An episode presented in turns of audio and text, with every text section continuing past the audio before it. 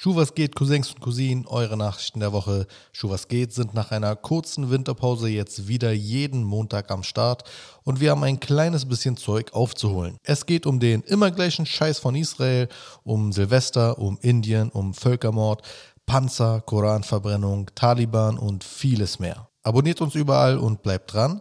Mein Name ist Tarek Baye und ich wünsche euch einen wunderbaren Start in die neue Woche. Another one. Israels neue Regierung macht genau da weiter, wo die alte Regierung aufgehört hat. Aber halt zehnmal schlimmer. Das Jahr beginnt blutig für die Palästinenser. In den ersten drei Wochen des Jahres tötete Israel bereits 18 Palästinenser. Unterdessen kam es in Tel Aviv zu Massendemonstrationen gegen die rechtsradikale Regierung mit bis zu 100.000 Teilnehmern. Ob Israel sich plötzlich gegen das systematische Unterdrücken der Palästinenser stellt?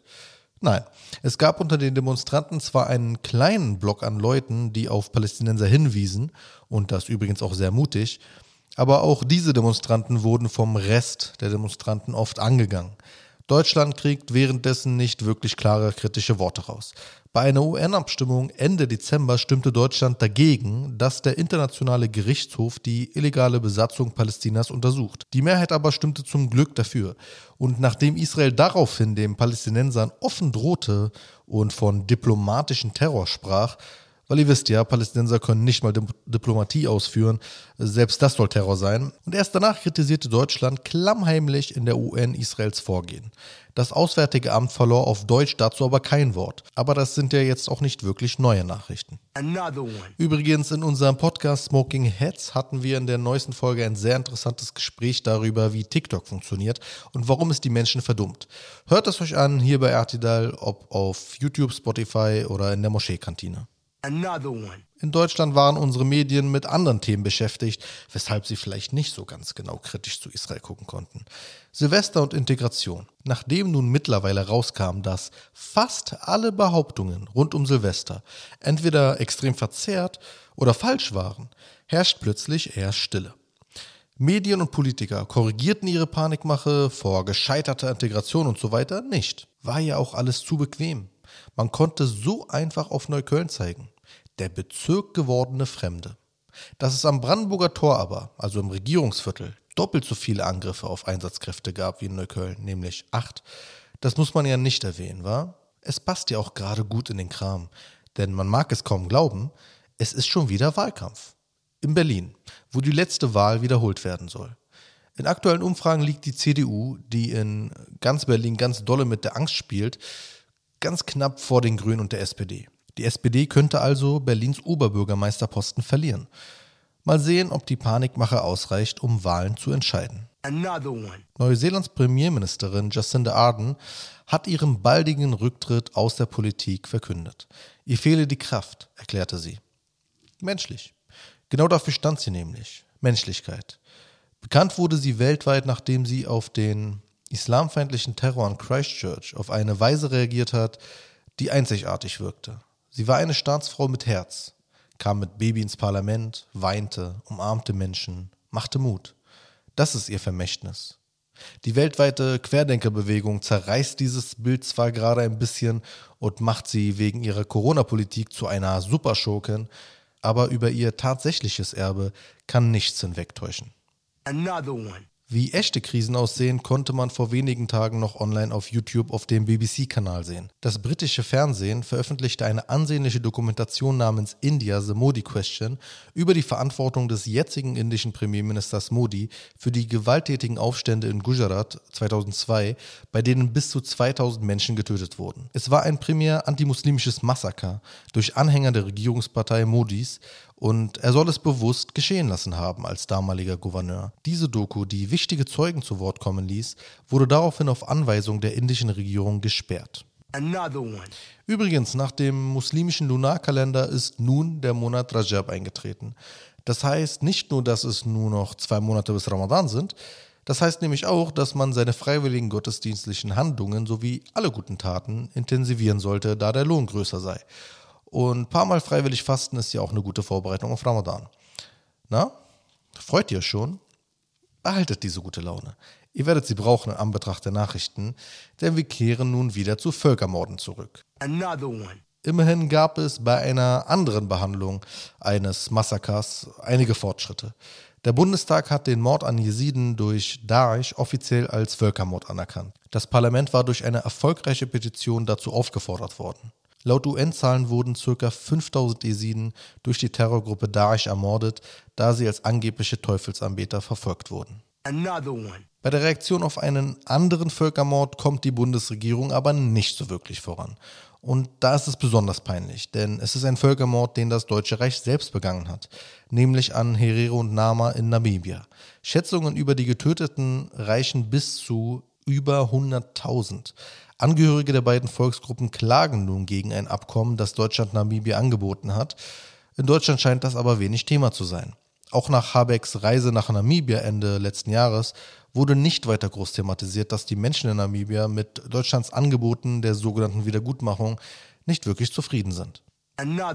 Aber das sind nicht die einzigen Vorwürfe, mit denen sich die Bundesregierung beschäftigen muss.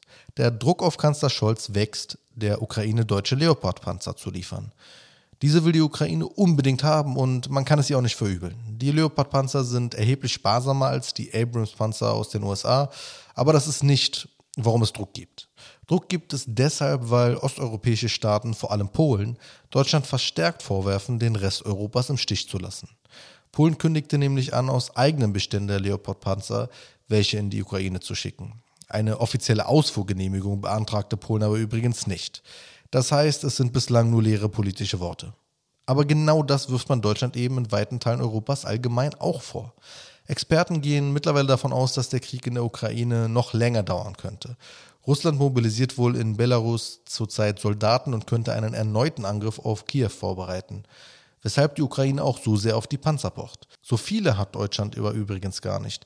Offiziell müssten es so 289 Stück sein. Die beschlossenen 100 Milliarden Euro Aufrüstungskapital sind also noch nicht wirklich im Einsatz. In Frankreichs Hauptstadt Paris demonstrierten über eine Million Menschen gegen die geplante Rentenreform. Franzosen sollen künftig nicht mehr nur bis zum Alter von 62 Jahren arbeiten, sondern bis 64. Ach, ach, ach, ach. Franzose muss man sein. All die machen jetzt Faxen.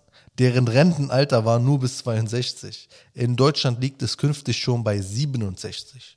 Wenn die bloß wüssten in Frankreich, was die noch erwartet. Eine erwähnenswerte Sache vom Protest ist übrigens aber, dass die Demonstranten, die in den Stadtwerken arbeiten, damit drohten, den reichsten Leuten in Frankreich den Strom abzudrehen. Das hat was. Den Protest direkt nach Hause zu den Mächtigen bringen. Aber Frankreich hat für was anderes dann doch Geld. Frankreich stellt nämlich Deutschlands Aufrüstung erheblich in den Schatten. Präsident Macron kündigte an, bis 2030 um 400 Milliarden Euro aufrüsten zu wollen. Deutschlands neuer Verteidigungsminister Pistorius sagte übrigens gerade auch, Deutschland müsse die stärkste Armee in Europa haben. Was kann da bloß schiefgehen, fragt man sich. Aber nein, ernsthaft, wir erleben derzeit eine weltweite Aufrüstung, auch in Europa oder gerade in Europa. Vor allem von Ländern, die da über Jahrzehnte hinweg nicht oben mithalten konnten und das ein bisschen unterschätzt haben. Der Ukraine-Krieg hat gezeigt, dass schwere Waffen immer noch einen Unterschied machen können. Und die USA haben gesehen, dass es in Europa wieder einen größeren Markt für Panzer und schwere Waffen gibt.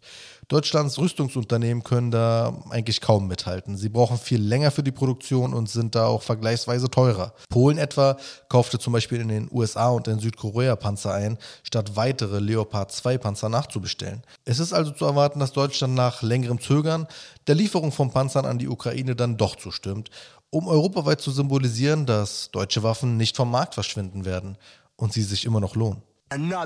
Der Krieg in der Ukraine macht vielen Ländern Europas Angst. Einige wendeten sich deshalb neu an die NATO, darunter Schweden. Und das ist der Grund, warum eine bestimmte Nachricht aus Schweden derzeit enorm die Runde macht. In der schwedischen Hauptstadt Stockholm hat der Rechtsextremist und Islamhasser Paludan eine Fassung des Korans verbrannt, vor der türkischen Botschaft. Nicht zufällig. Er wusste, wie er damit provozieren kann und wen er damit provozieren kann denn türkische Medien sprangen sofort auf. Die Türkei und Schweden stecken in, nennen wir es mal netterweise, Verhandlungen über einen NATO-Beitritt. Und es ist derzeit Wahlkampf in der Türkei und oh, den werden wir noch so richtig zu spüren bekommen. Die türkische Politik versuchte sich parteiübergreifend in Verurteilungen der Verbrennungsaktion zu übertreffen. Und ihr merkt, ich neige hier zu einer etwas kritischen Haltung. Aus einem einfachen Grund. Paludan gehört zu den eher irrelevanten Islamhassern. Er macht diese Aktion schon seit vielen Jahren. Und er ist nicht die AfD, nicht Le Pen, nicht die FPÖ, nicht Netanyahu, die Bild oder Orban. Er ist ein Versager, der meistens wenig bis gar keine Aufmerksamkeit erhält. Aber nun wird er berühmt gemacht. Er hält seinen Mythos. Er wird politisiert. Oder kann ich kurz mal erzählen, wie es war, als Paludan bei uns in Berlin auf der Sonnenallee dasselbe tun wollte? Die Polizei meldete sich bei äh, den Moscheegemeinden und mir und bat darum, dass die muslimische Community sich nicht provozieren lassen soll. Man versicherte uns, Paludans Vorhaben nicht zuzulassen. Und genauso kam es auch. Die Bundespolizei verweigerte ihm die Einreise und als er es nochmal versuchte, nahm ihn die Berliner Polizei fest. Ich wünschte, Schweden hätte das auch so klug gehandhabt, aber der Typ ist halt schwedischer Staatsbürger. Das macht es schwieriger. Ich denke durchaus, dass es sich um Volksverhetzung und eine Straftat handelt, aber das Demonstrationsrecht ist halt eine sehr weit gefasste Freiheit. Ich finde es deshalb eher bedauernswert, wie viel Energie in solche Fälle gesteckt wird, wenn sie doch woanders dringend und wirklich dringend nötig ist. Ein solcher Fall, der viel mehr Beachtung verdient, ist der von Farid Hafiz. Der renommierte Forscher aus Österreich ist bekannt für seinen jährlichen europäischen Islamophobie-Report. Er gilt als einer der führenden Wissenschaftler in seinem Gebiet. Und da war es kein kleiner Skandal, als er vor zwei Jahren im Rahmen der sogenannten Operation Luxor ins Visier der Behörden geriet in Österreich. Man stürmte seine Wohnung, blockierte seine Konten, behandelte ihn wie einen Schwerkriminellen. Er sei angeblich Terrorismusunterstützer, hieß es. Nun ließ das Gericht die Vorwürfe fallen. Nichts, rein gar nichts konnte ihm nachgewiesen werden. Alles war Unsinn. Es war also eine politische, unrechtsstaatliche Attacke auf einen kritischen Forscher, mitten in Europa angeheizt von sogenannten Islamkritikern. Man versuchte, die Forschung zur Islamophobie in Europa mundtot zu machen. In nur wenigen Fällen stimmt dieser drastische Vorwurf übers Mundtotmachen so sehr, wie er hier stimmt. Es ist also ein Erfolg und als Erfolg zu feiern, dass Farid Hafez nach einem so widerlichen Kampf für seine eigene Gerechtigkeit nun endlich Recht erhielt.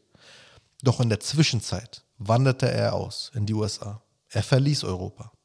Und das sollte Europa verdammt große Sorgen bereiten. Wenn ich mir also herausnehmen darf, das Thema vorzugeben, dann sprecht darüber. Eines noch, wenn wir schon in dieser negativen, emotionalisierten Stimmung sind. Ihr erinnert euch daran, wie die Taliban in Afghanistan an die Macht kamen und es viel Ungewissheit darüber gab, wie es weitergehen würde. Es kam genauso wie befürchtet. Mädchen dürfen nicht zur Schule und junge Frauen dürfen nicht an die Universitäten. Immer und immer wieder behaupteten die naiven Anhänger der Taliban, das wären ja nur vorübergehende Situationen und etwas viel Besseres käme. Nein, die Mädchen und Frauen bleibt dieses Recht verwehrt. Seit nunmehr einem Monat dürfen Frauen nicht studieren. Muslimische Mädchen haben den Großteil des Schuljahres bereits verloren. Musliminnen wird die Bildung verwehrt. Und auch wenn ich durchaus weiß, dass alle nennenswerten muslimischen Institutionen der Welt diese unmuslimische Haltung verurteilen, will ich erinnern. Sprecht darüber. Und zwar mehr. Vergesst sie nicht. Diese Frauen werden unterdrückt. Heben wir sie mindestens im Gebeten hervor. Kurz noch der Musiktipp der Woche. Fairuz. Sie hat kein neues Album oder sowas. Ich meine, allgemein hört einfach mehr Fairuz. Das war's auch schon wieder für diese Woche. Vergesst deshalb nie, egal wie stressig eure Woche auch sein mag, es ist nicht so schlimm, wie Andrew Tate gut zu reden. In diesem Sinne, abonniert uns überall, wo man uns abonnieren kann. YouTube, Spotify und Co. Unterstützt diese Arbeit monatlich und habt eine wunderschöne Woche.